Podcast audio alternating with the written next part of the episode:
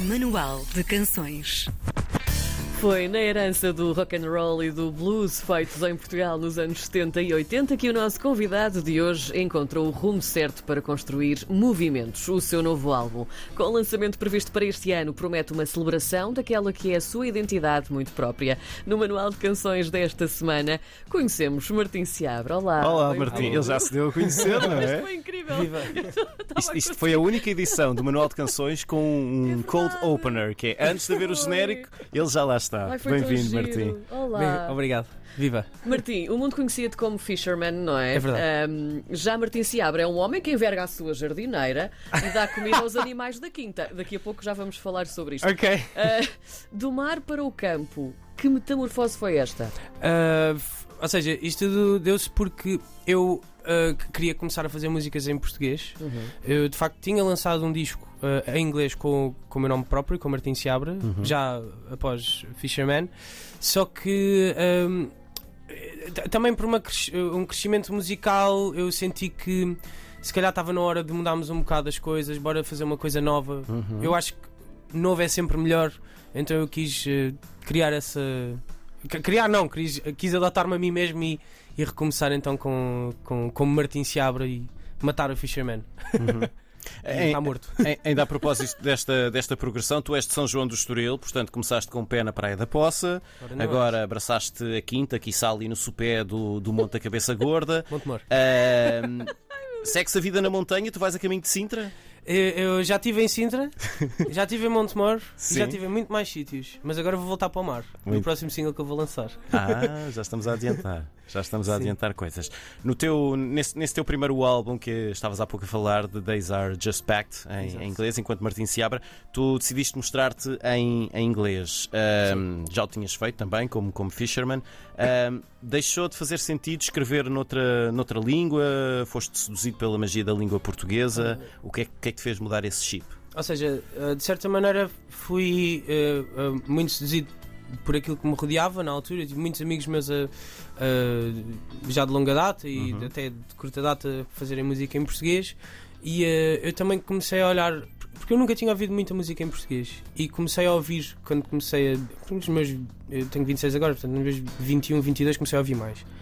Eh, e de repente abriu-se todo um mundo de possibilidades para mim porque eu achava que o género de música que eu fazia eh, ou não era feito ou era feito muito pouco e não da maneira como eu gostava em português.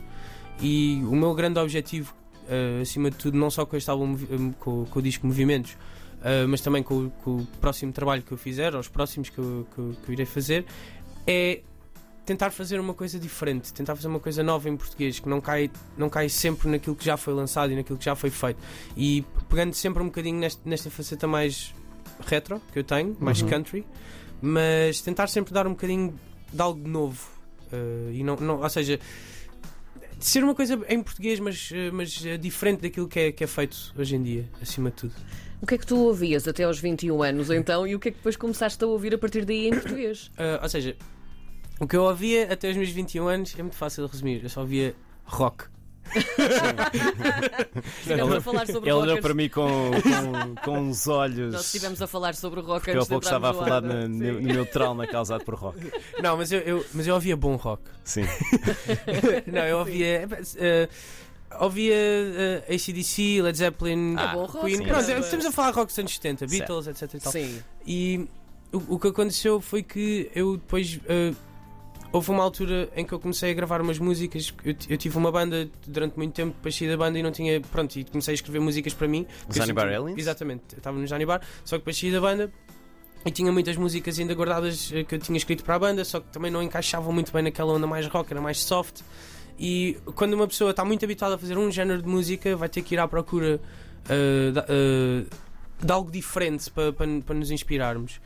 E eu gravei mu- muitos temas, tinha, tinha um, um bulk pie com 50 músicas ou uma coisa Uhum. assim. E eh, entretanto eh, falei com, com o Domingos do o Domingos Coimbra dos Capitão Fausto, que gostou muito do trabalho que eu estava a fazer, e eh, acabámos por também trabalhar ali al- durante algum tempo numas músicas e, e na realidade até foi ele que me convenceu a começar a experimentar fazer as coisas em português. E eu durante muito tempo batalhei contra ele a dizer não, não quero, quero fazer em inglês. E depois comecei a perceber, ah, cara tem razão. E, e eu, eu comecei a gostar imenso de escrever em português. Uhum. E acima de tudo, voltando àquilo que eu estava a dizer antes, antes de, desta nova pergunta, que eu comecei a perceber que eu tinha um- uma base enorme de coisas que não tinham sido feitas muitas vezes em Portugal com, com a língua portuguesa. E então comecei, comecei a ir mais por aí, a fazer uma coisa mais soft e a ouvir, eh, sei lá, Sérgio Godinho, Jorge. Palma, Fausto. eh, É Os mestres da palavra também. exato, não é? exato, porque Sim. se vai começar em português, mais vale começar pelos melhores, não é? Claro. Sim, é Claro que sim. É. Lembras-te da primeira coisa em português que escreveste? Lembro. E que, e que achaste, ok, isto, Assustadoramente má. Assustadoramente má? Não queres partilhar isso? Zero. Zero. é, é porque era, era, era tipo, era uma música tipo, tipo Sérgio Godinho. Aquelas, aquelas coisas que ele faz. Sim. Só que depois era- as palavras que eu usava eram muito más. E eu estou eu, eu, estou sempre a tentar fugir um bocado à, à prosódia. e dizer que o Sérgio Godinho é um bocado impossível, porque ele estica as, as letras todas, esticas, esticas, esticas só para concluir, concluir a melodia Sim. de voz. E eh, eu lembro-me perfeitamente da letra dessas, dessa música, não a vou repetir agora. Ok. Uh, mas, uh, mas acho que ainda volto a utilizar. É, mas se calhar ainda volto a utilizar a melodia disso, porque a melodia era boa, sem dúvida. Tu, neste novo álbum, eh, assumiste a composição, a produção e a gravação de todos os instrumentos, Sim. certo? Ahm, quais são ao certo todos os instrumentos e porquê é que decidiste fazer isto? Uh, eu vou começar pela primeira pergunta. Ou seja, uh, todos os instrumentos são bateria, baixo, guitarra elétrica, guitarra acústica, uh, piano, tec- uh, teclados variados e Uhum. voz. Sim. Uhum. Isso é muita coisa. E percussões. Não! É fácil, não é difícil. Pronto. Não, mas é, é, Nós hoje, nós hoje conseguimos gravar tudo assim. né? Basta termos um equipamento. Um, um pré-amplificador de duas pistas, dá Sim. para nós gravarmos um disco inteiro sozinhos. Mas tu, mas tu aprendeste a tocar tudo isso sozinho? Sim, sim, sim. E Eu diz aprendi que a é tocar bateria com o meu pai. Certo. Tocar um bocadinho. Foi o primeiro instrumento que eu comecei a tocar, até foi bateria. Uhum. Uh, só que eu comecei a gostar mais da guitarra. Podia-me mostrar mais. Sim. Eu já estava com, com quatro panelas à minha frente, não conseguia, ninguém me conseguia ver. Não, estou a brincar. Mas um, uh, sim, foi, comecei a tocar Sim. bateria por causa do meu pai, que o meu pai tocava bateria quando era, quando era miúdo. E depois comecei a gostar mais de guitarra, comecei a.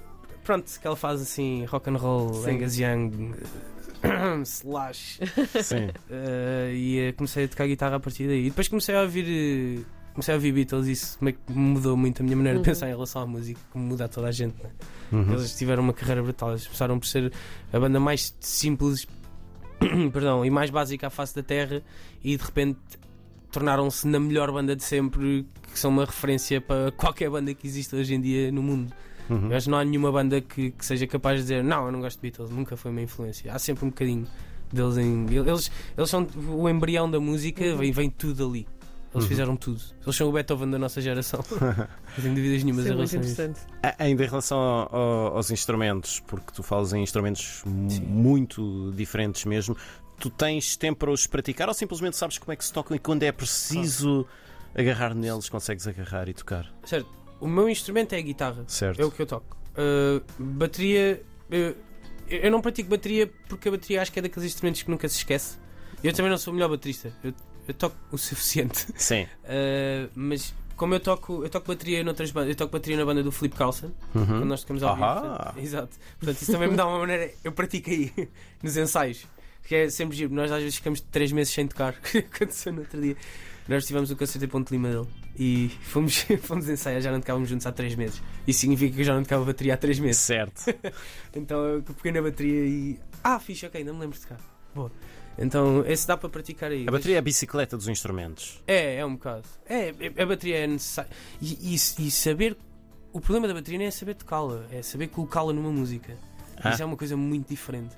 Porque há uma grande diferença entre ter uma música com. Por exemplo, os crashes.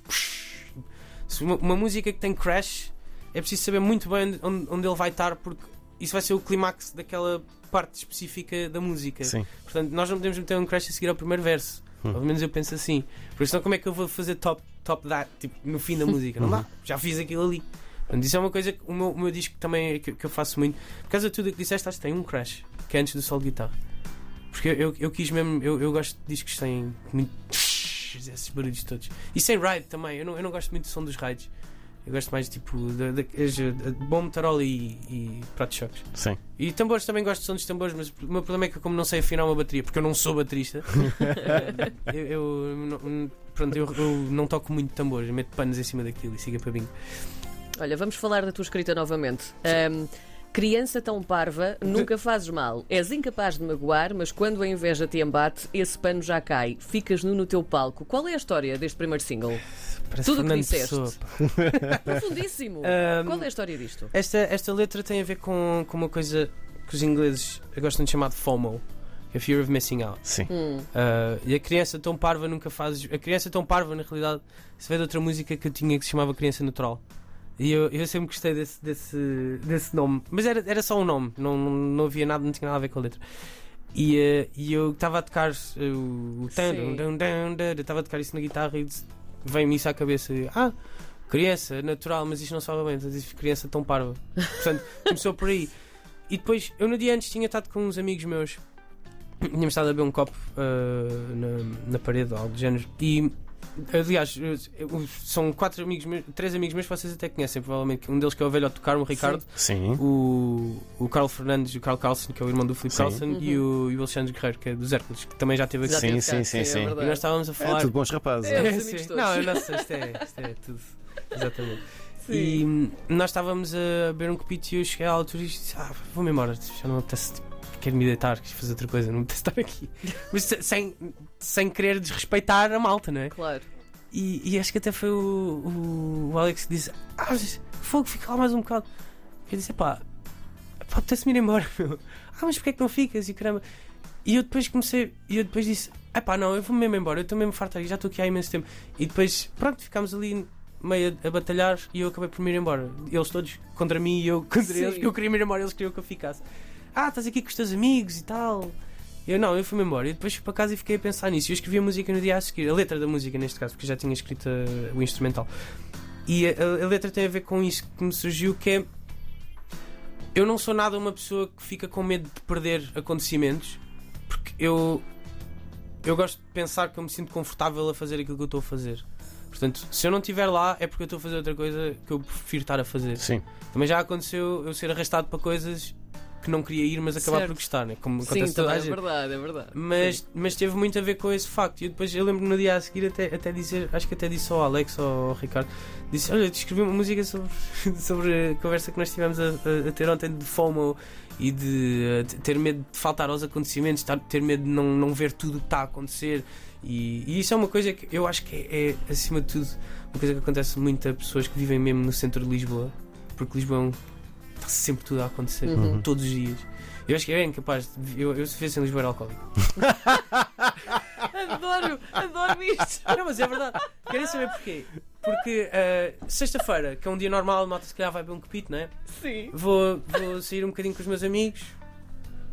Chego a casa às 3 da manhã. No dia a seguir, ah e tal, olha, bora só beber um cafezinho à tarde, pronto, aquela coisa. Mas depois resvala para outras coisas Não, mais. Acaba no domingo de manhã esse, esse café. Não, o problema é que não acaba se nós vivemos em Lisboa.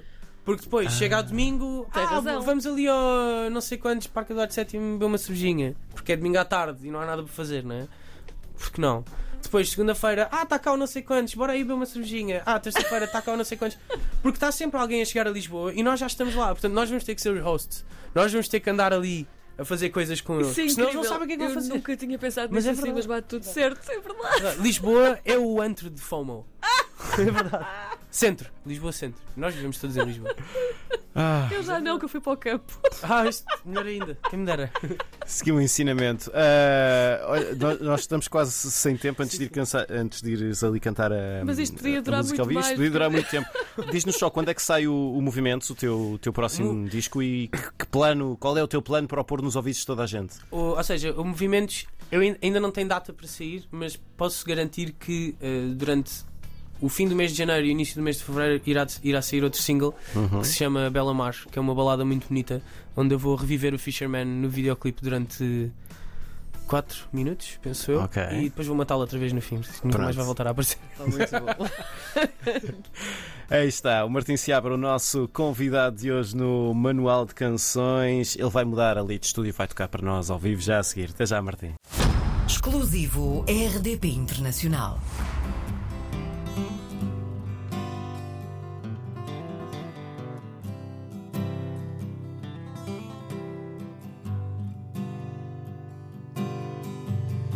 Criança tão parva, nunca fazes mal, és incapaz de magoar. Mas quando a inveja te bate, esse pano já cai, ficas nu no teu pau. Quando a hora chega para brilhar, nunca ficas no teu lugar. E eu vou brincar com tudo aquilo que tu disseste. Sempre insistente, suspeito a dispor. Medalha de prata, mas petulante, dito ao louvor.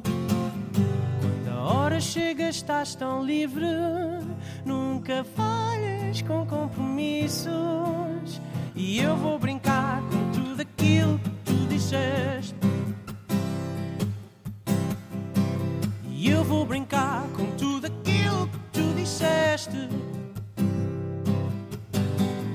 Passas noites em casa, até tenho dó.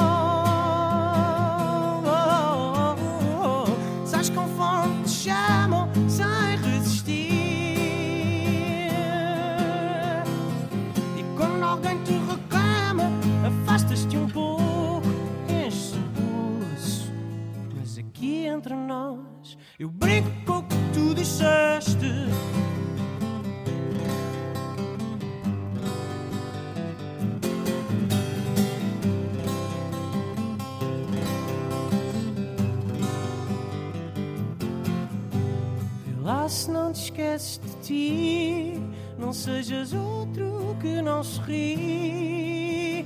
E eu vou ficar à espera que tu te entregues. À espera que tu te entregues. À espera que tu te entregues.